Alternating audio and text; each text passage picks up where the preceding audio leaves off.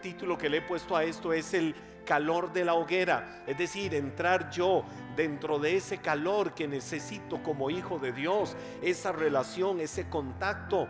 La virtualidad es bonita, la virtualidad es buena, la virtualidad eh, nos ofrece facilidades, pero nada, nunca va a sustituir el calor de la relación cercana.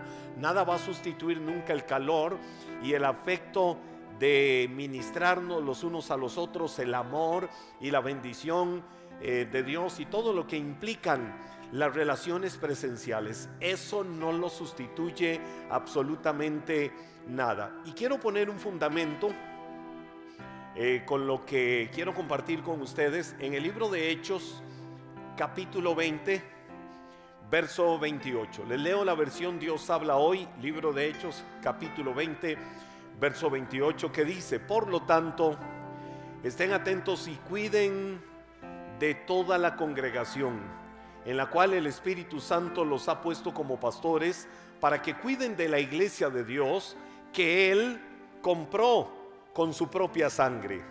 Sé que cuando yo me vaya, vendrán otros que como lobos feroces querrán acabar con la iglesia. Mire, si hace dos años o un poco más hubiéramos leído esta palabra y la contextualizamos a la realidad que el mundo ha vivido, probablemente mucha gente no la hubiera entendido, mucha gente no hubiera captado, mucha gente no hubiera asimilado el espíritu de esta palabra. Y Pablo habla de la importancia de estar atentos a la iglesia, a la que el Espíritu Santo a cada uno de nosotros nos ha llamado y nos ha puesto como pastores o nos ha puesto como líderes o nos ha puesto como autoridades para cuidar la iglesia de Dios. Hace dos años dijimos, bueno, ¿cómo hacemos la iglesia? No se puede descuidar. La iglesia no se puede sentir abandonada. Yo he dicho, porque el mundo ha vivido esta realidad, iglesias han desaparecido. 40% de iglesias en estos últimos dos años han desaparecido. 20% de creyentes se alejaron totalmente de vida de iglesia. Otro 20% se decidieron volverse solo virtuales. ¿Qué significa esto? Que la presencialidad en las iglesias se redujo a un 50 o un 60%. Y estoy hablando de una estadística basada en estudios reales que se ha hecho en muchas naciones del mundo. Pero a la vuelta de este tiempo, si nosotros hubiéramos visto esta palabra, probablemente en aquel momento no la hubiéramos entendido. Pablo decía, sé que cuando yo me vaya, vendrán algunos como lobos feroces, porque querrán acabar con la iglesia.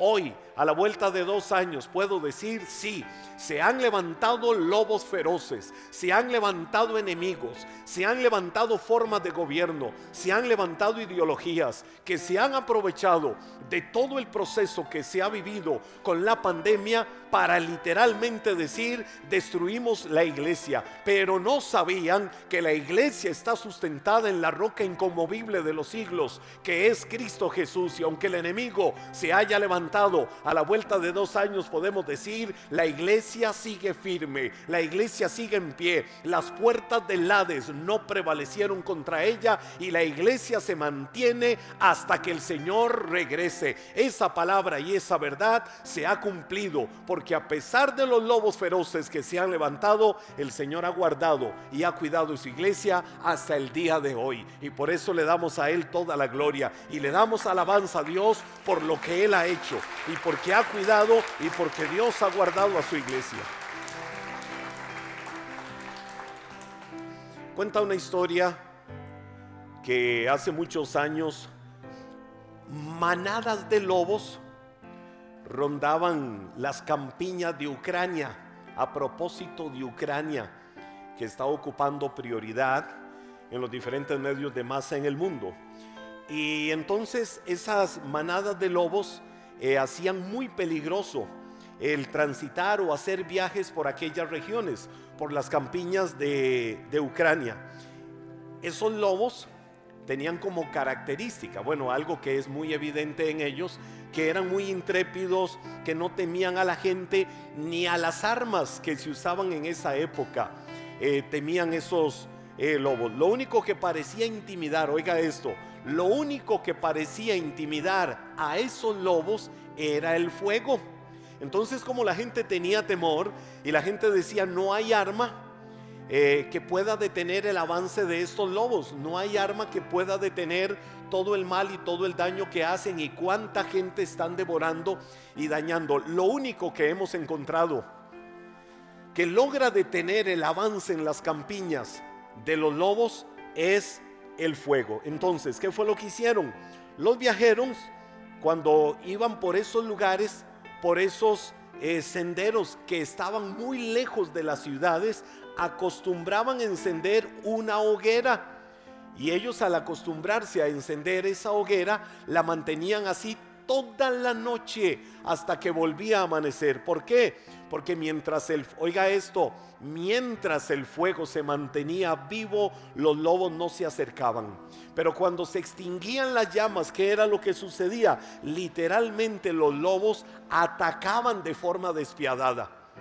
Y no le importaba a ningún lobo el daño que le hiciera a tanta gente. ¿Por qué? Porque el fuego se había apagado.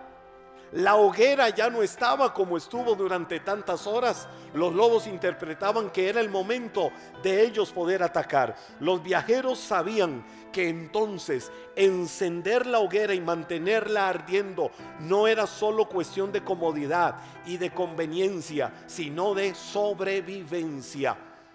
¿Cómo lograban alejar a los lobos manteniendo la hoguera encendida?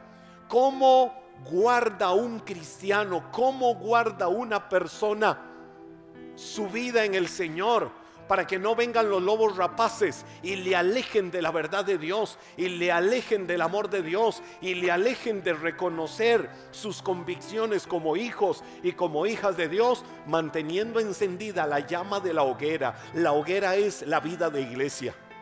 La hoguera es la relación que nosotros tengamos con el cuerpo de Cristo dentro de un lugar específico donde venimos, nos reunimos, alabamos y adoramos al Señor y compartimos momentos muy especiales. Ahora, quiero decirte dos cosas. Número uno, ¿por qué es importante congregarse? ¿Por qué es importante el ven? ven a la iglesia. ¿Por qué es importante esa parte para cada uno de nosotros? Primero, porque te trae bendición. Quiero que lo digas conmigo, me trae bendición. Si hay un pasaje descriptivo en la Biblia para esto, y yo lo amo, porque es muy ilustrativo, es el Salmo 133. Vamos a leer todo el Salmo 133. Es un salmo corto y dice así, qué maravilloso y agradable es cuando los hermanos conviven de qué manera? En armonía. Pues la armonía, dice el salmista, es tan preciosa como el aceite de la unción que se derramó sobre la cabeza de Aarón, que corrió por su barba hasta llegar al borde de su túnica. La armonía es tan refrescante como el rocío del monte Hermón que cae sobre las montañas de Sión. Y allí, oiga lo que sucede, allí el Señor ha pronunciado su bendición, incluso la vida eterna. Porque es importante el calor de la hoguera? porque es importante congregarse? Porque al congregarme yo estoy no solo provocando bendición, sino estoy atrayendo la bendición sobre mi vida. La Biblia lo describe eh, con dos figuras, con dos analogías. Una, la de Aarón como sacerdote, es decir, el que estaba al frente del pueblo el que estaba al frente de la nación para dirigirle en la parte espiritual. ¿De dónde viene la unción? La unción viene de lo alto, la unción viene del Señor. Y cuando esa unción cae sobre Aarón, así lo describía el salmista, esa unción recorre las barbas. Y al recorrer las barbas de Aarón, hace que por todo el borde de su túnica empiece a bajar el aceite de la unción. Ahora, ¿qué es lo que el salmista dijo? Es bueno, es agradable, es exquisito, es hermoso habitar los hermanos juntos y en armonía.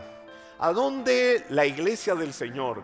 ¿A dónde los creyentes? ¿A dónde los cristianos van a poder tener una relación de armonía? ¿A dónde una persona va a poder armonizar de la mejor manera con otros, a dónde van a formar toda una orquesta cuya sinfonía, cuyas notas, cuyos instrumentos formen lo mejor en aquel momento dentro de la vida de iglesia. Porque el talento de uno, el talento de otro, la presencia de uno, la presencia de otro, la personalidad de uno, la personalidad de otros, todos nos vamos conjugando. ¿De qué manera? Como cuerpo de Cristo. Y ahí trae las dos figuras. La primera, la de Aarón. La unción viene de Dios, toca la cabeza de Aarón y empieza a bajar. Es decir, solo en la comunión, solo en la relación de iglesia, es que lo que viene de Dios a través del sacerdote pueda llegar y alcanzar la vida de otros. La Biblia describe en ese salmo al cuerpo como el borde de la túnica, es decir, todos aquellos que han sido alcanzados por la unción que viene de lo alto, que recorre a través de quien Dios usa como autoridades espirituales. Y luego viene y pone otra analogía, pone otra figura, y es la del monte Hermón. El monte Hermón es la parte más alta de Israel. El monte Hermón está en el puro noreste de Israel en la parte más alta. Eh, es, diríamos, como la división entre Israel y Siria. Y el Monte Hermón es, de hecho, un lugar donde gran parte del año pasa cubierto de nieve. Ese lugar es la parte más alta.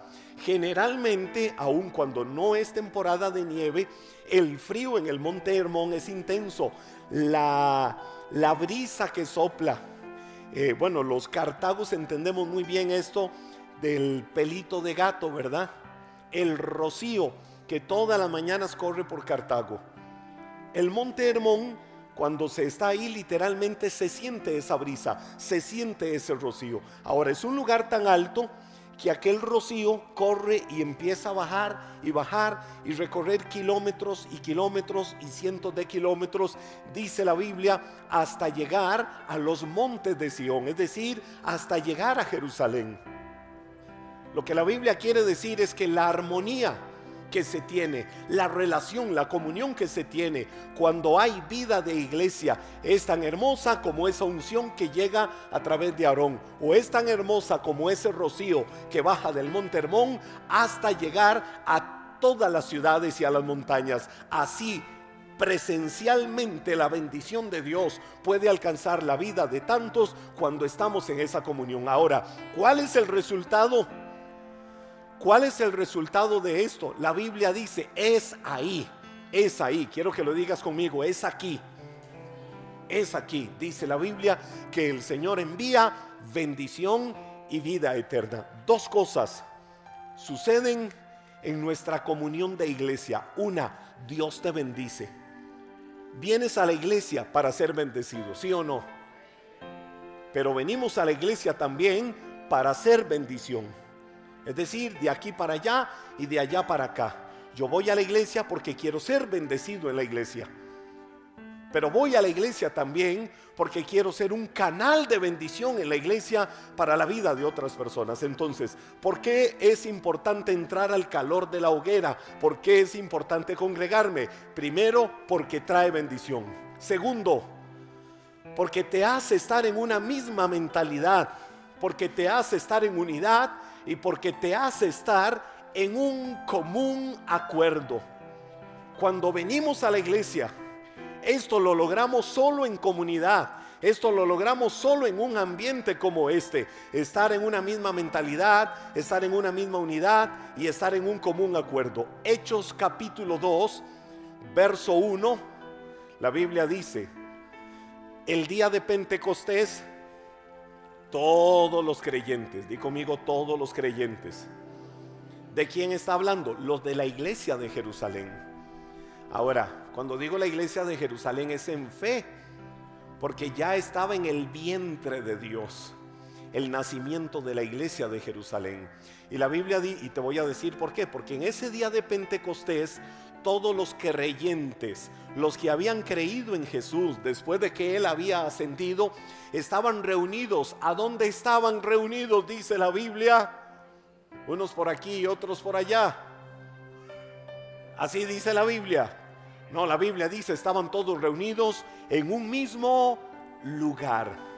Ahora, sabemos cuál fue el resultado. Pentecostés marca el derramamiento del Espíritu Santo. Y se derramó de tal manera el Espíritu Santo que después de Pentecostés, Pedro y Juan se fueron al templo de Jerusalén. Y cuando Pedro y Juan llegaron al templo de Jerusalén, habían varias entradas, varias puertas. Entraron por una puerta llamada la Hermosa. No llegaron al templo La Hermosa, llegaron al templo de Jerusalén por la puerta La Hermosa.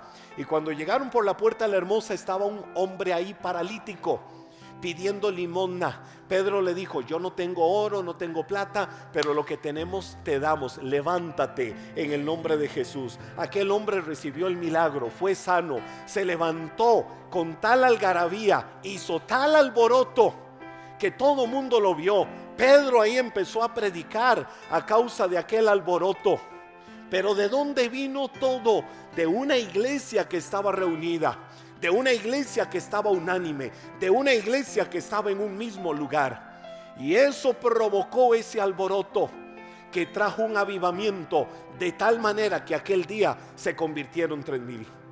Por eso es que la iglesia tiene que tener una misma mentalidad.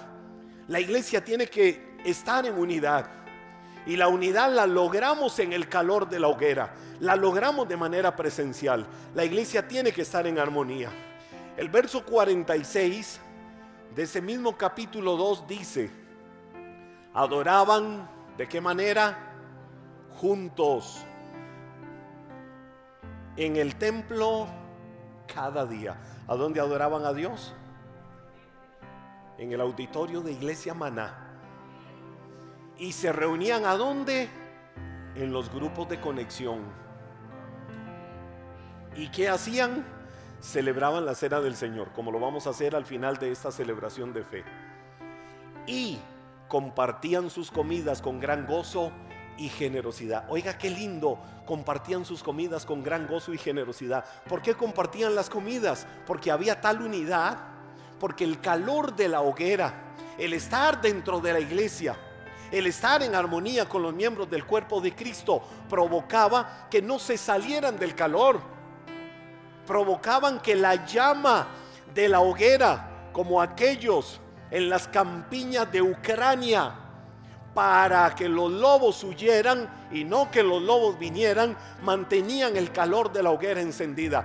¿Quién tiene que mantener encendido el calor de la hoguera? ¿El pastor de iglesia Maná? No, cada uno de nosotros. Di conmigo, yo tengo que mantener encendida la hoguera.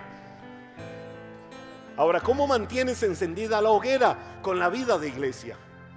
Fielmente congregándote, fielmente yendo a la iglesia. Número tres, ¿Qué provoca estar yo en el calor de la hoguera? ¿Qué provoca el congregarme?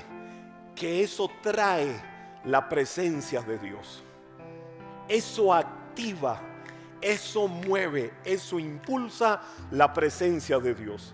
Salomón, y te quiero poner un ejemplo riquísimo, te puedo poner ejemplos del Nuevo Testamento. El mismo Jesús diciendo lo que sucedía cuando dos o más se reunían en su nombre que ahí Él estaba, su presencia estaba ahí. Pero te voy a poner un ejemplo del Antiguo Testamento. Salomón congregó a todo el pueblo.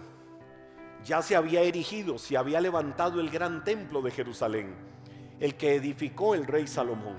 Pero ahora faltaba el arca del pacto, faltaba el arca de la alianza que tipificaba, en ese caso, tipificaba o representaba la presencia de Dios. Recordemos que el arca estuvo en la casa de Obededón. el arca estaba en algunos lugares específicos y la gente iba a ese lugar porque ahí estaba la presencia de Dios. Pues resulta que Salomón congrega todo el pueblo y les habla para llevar y buscar la presencia de Dios, para que todo el pueblo adore, para que todo el pueblo alabe a Dios, para que todo el pueblo celebre. Ahora que ya había un templo, que habían puertas abiertas, que nadie tuviera excusa para decir, yo no voy a ir al templo. No, Salomón dijo, todos los sacerdotes, todos los que tienen alguna dedicación y todo el pueblo, di conmigo, todo el pueblo para que te escuche todo el pueblo que no está aquí. Y todo el pueblo recibió la orden del rey Salomón para que fueran al templo. ¿Para qué? Porque él sabía que si todos obedecían y todos iban, la gloria del Señor iba a llenar aquel lugar. La gloria de Dios iba a caer en aquel lugar. Primero de Reyes capítulo 8 versos 1 y 2 dice, entonces Salomón mandó llamar a los ancianos de Israel y a todos los jefes de las tribus, los líderes de las familias patriarcales de los israelitas, para que fueran a Jerusalén. Ellos debían de trasladar el arca del pacto del Señor desde su sitio en la ciudad de David, también conocida como Sión, hasta el templo. Así que todos los hombres de Israel se reunieron ante el rey Salomón durante el festival de las enramadas que se celebra anualmente a comienzos del otoño en el mes de Etanim. Ahora, mire lo que dicen los versos 10 y 11 del mismo capítulo 8 de Primero de Reyes. Primero de Reyes, capítulo 8, versos 10 y 11 dice. Al salir los sacerdotes del lugar santo, una densa nube llenó, oiga, al salir los sacerdotes del lugar santo, una densa nube llenó el templo del Señor. Solo imagina ese momento. La iglesia, wow, escucha esto. Para describirte lo mejor, no podían estar en un lugar una y otra cosa los detenía. No había un lugar de adoración. Cualquiera sea la circunstancia, mucha gente durante este tiempo no ha tenido un lugar de adoración a Dios. Pero ahora ya se abrió el lugar de adoración a Dios. Todos obedecieron y todos vinieron al templo. Todos vinieron al lugar de adoración. Y dice la Biblia que cuando los sacerdotes salieron del lugar santo, una densa nube llenó el templo del Señor. Los sacerdotes no pudieron seguir con la celebración a causa de la nube, porque la gloriosa presencia del Señor llenaba, ¿qué cosa? El templo del Señor. Es decir, cuando cae la gloria de Dios, cuando cae el derramamiento de Dios, a causa de la obediencia de un pueblo que dice, hey, hay que ir en obediencia a donde Dios dice que tenemos que reunirnos. Yo puedo tener aquí todo el protocolo. Puedo tener aquí toda una estructura. Puedo tener todo un programa. Porque hay un orden que se debe de seguir. Porque yo creo en un Dios de orden. Solo que ese Dios de orden en el que yo creo es un Dios soberano. Y en su soberanía, si a Él le da una bendita y maravillosa gana agarrarnos el protocolo y romperlo y hacer que una densa nube de su gloria caiga sobre este lugar, quitémonos porque la gloria de Dios cae sobre el lugar. Ahora, ¿cuándo sucedió eso? cuando los sacerdotes, los levitas y el pueblo en obediencia llevaron el arca al lugar. Y te voy a decir algo. Hoy el arca es tu corazón. Porque no tienes que traer el arca del pacto o el arca de la alianza como lo tenía el pueblo de Israel. Hoy tú eres la habitación personal del Espíritu Santo. Entonces cuando vienes aquí, ¿qué traes? La presencia de Dios. Y la presencia que traes, más la presencia del otro, más la presencia del otro y del otro y de los cientos que nos reunimos para alabar y adorar el nombre del Señor, algo tiene que desatar y algo tiene que provocar de tal manera que la gloria de Dios cae como cayó cuando levantaron el templo de Jerusalén o como cuando ellos entraron al segundo templo, el de, el de Zorobabel que fue donde entraron Pedro y Juan y estaba aquel hombre y le dijeron, levántate. Es decir, cuando la gloria de Dios cae, aún sin esperarlo, aún sin imaginarlo, muchas veces sin pedirlo, los milagros se dan a causa de la presencia de Dios. Es el tiempo que diga Dios, yo me pongo en la brecha, me sacudo y ya no más, ya no más. Estos dos años los he vivido muy relax. Viene un cambio y ese cambio lo voy a empezar a provocar yo con mi vida. ¿Qué trae estar en el calor de la hoguera? ¿Qué trae estar en el calor de la vida de iglesia? ¿Qué trae el congregarnos? Te ayuda a crecer. Dilo conmigo, me ayuda a crecer.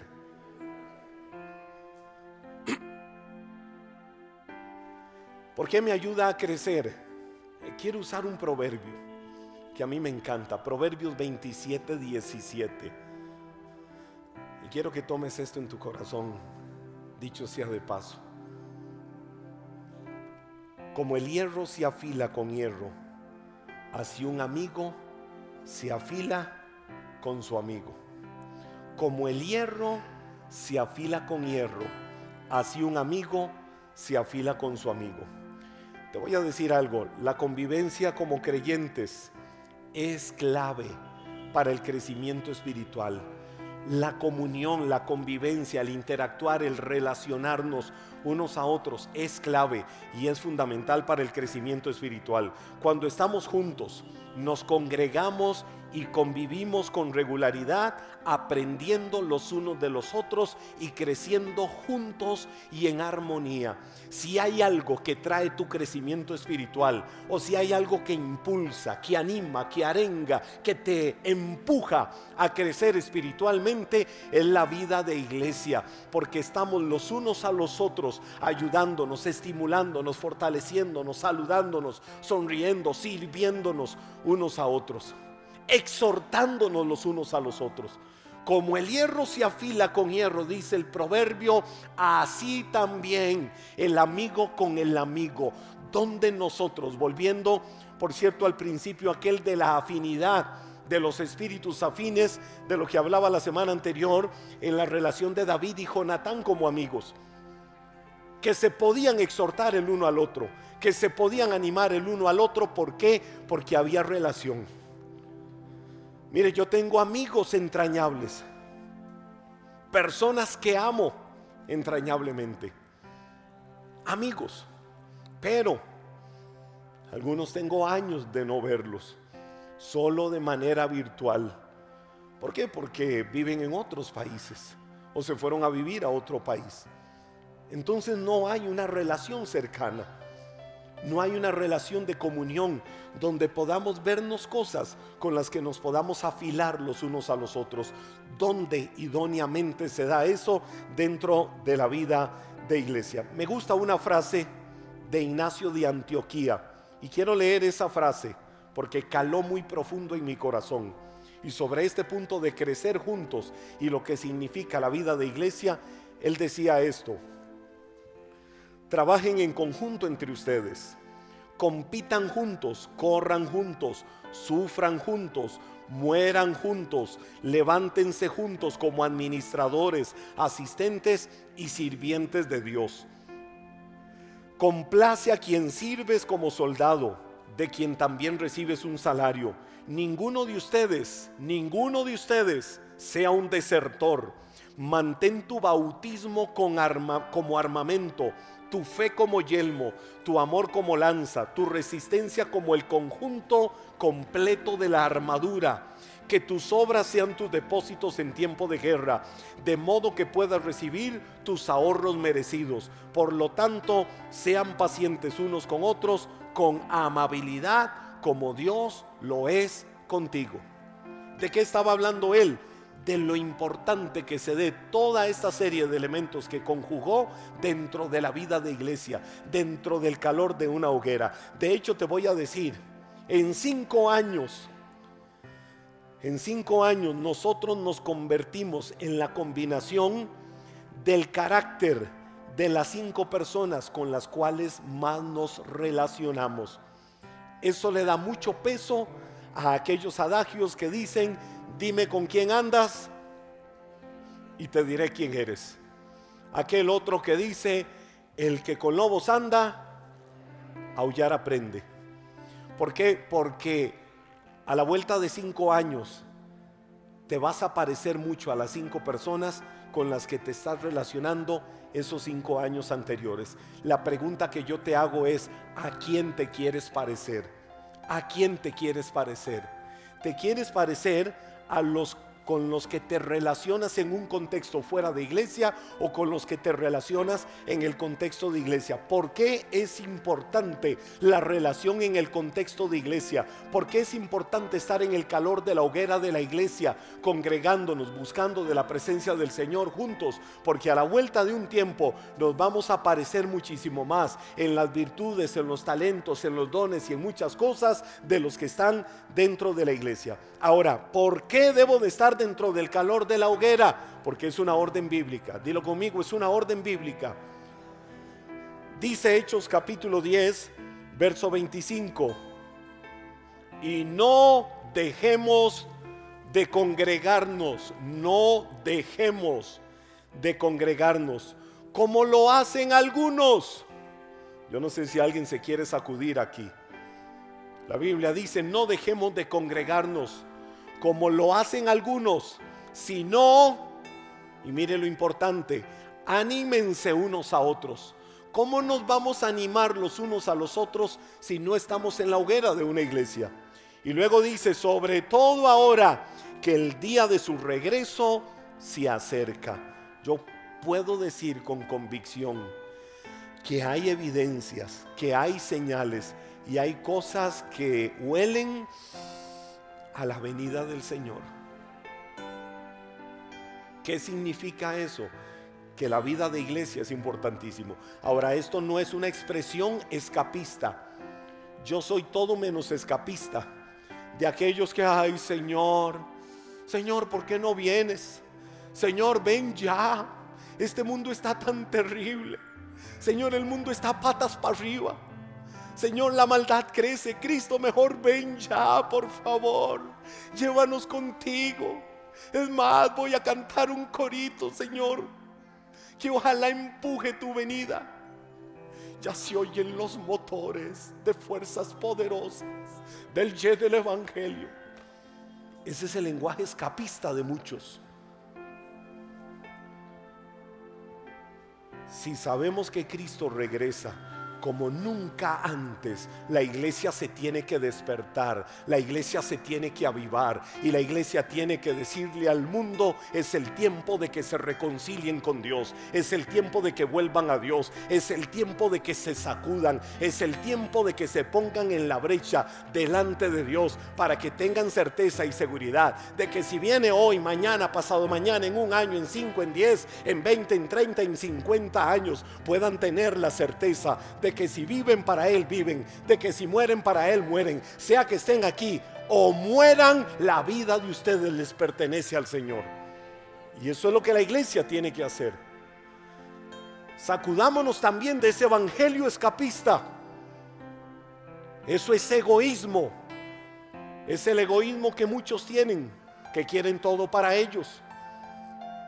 Quiero la salvación, Señor, quiero irme. La salvación ya la tenemos por la gracia de Dios. El quiero irme es egoísta. Porque si Dios te salvó es para que también seas un embajador en nombre de Cristo, diciéndole a muchos, reconcíliense con Dios. Ahora, ¿por qué el escritor de Hebreos dice esto?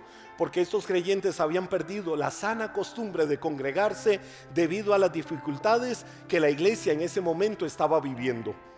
La iglesia estaba viviendo momentos difíciles en ese momento. Entonces muchos creyentes habían perdido la costumbre de congregarse. Por lo tanto, no asistir a las reuniones de la iglesia, el escritor de Hebreos lo lleva implícito ahí diciéndolo, es no estimularse y no ayudarse los unos a los otros en el amor del Señor. Te voy a leer una carta, una historia, casi para terminar.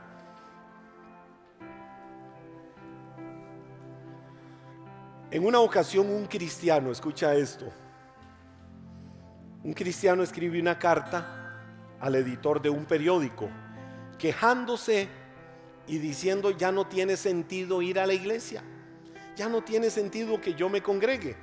Entonces manda la carta diciendo al editor de ese periódico, he asistido fielmente por más de 30 años y durante todo este tiempo he escuchado más de tres mil mensajes, más de tres mil predicaciones. Pero la verdad es que no puedo recordar casi ninguna. Así que pienso que estoy malgastando mi tiempo y creo que también el pastor está malgastando su tiempo en predicarlos. Yo les pregunto, ¿será así sí o no? ¿Será así sí o no?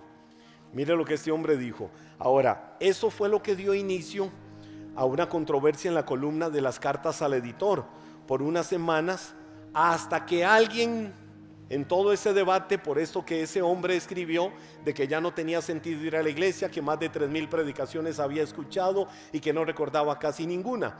Formó un debate por unas semanas hasta que alguien mandó otra carta y en aquella carta dijo esto, tengo de casado más de 30 años. En todo este tiempo, mi esposa me ha preparado con mucho amor unas 32 mil comidas. Pero la verdad es que no puedo recordar muchas de esas comidas.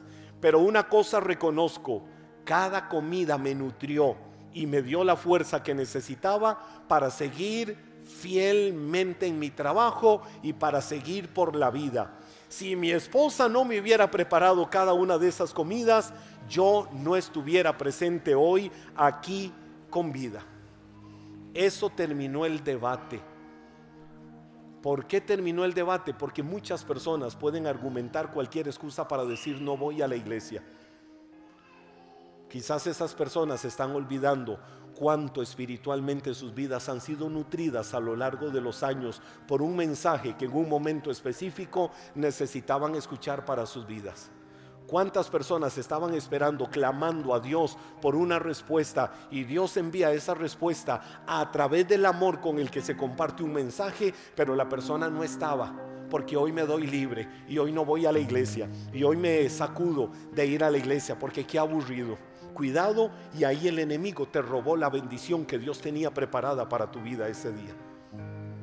Y lo que este hombre hizo fue traer una excusa.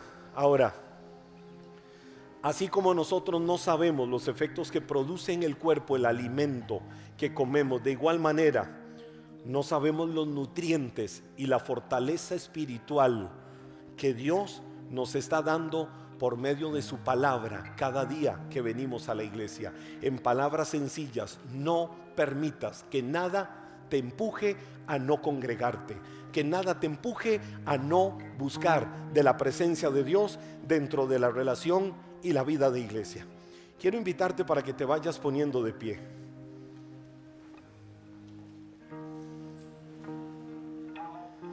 Y mientras recibes esto y si puedes decir un amén a esto, lo vas a decir. ¿Qué son los días de celebraciones de fe de Iglesia Maná? ¿Qué son los días de celebraciones de fe de Iglesia Maná? Son los días de banquetes llenos de alimento espiritual. Yo no sé si alguno puede creer eso. Son los días en que unidos como un cuerpo de Cristo, honramos, alabamos y adoramos al Señor. Son los días en que fraternizamos y avivamos el amor como iglesia y como familia de Dios. Son los días en que por el alimento y el ejercicio espiritual somos fortalecidos para ser vencedores en la lucha contra el maligno. Son los días en que somos ayudados a conocer más la palabra de Dios. Son los días en que nuestra presencia y acción espiritual con ella ayudamos al pastor en las grandes tareas de la edificación mutua y la evangelización de tantas personas que necesitan de Dios. Son los días en que con nuestros diezmos y nuestras ofrendas estamos sembrando para recibir y también ayudar a la extensión del reino de Dios acá en la tierra. Son los días en los que podemos ser activos con nuestros talentos, con nuestros dones y con el fruto del Espíritu Santo para ser canales e instrumentos para la gloria de Dios.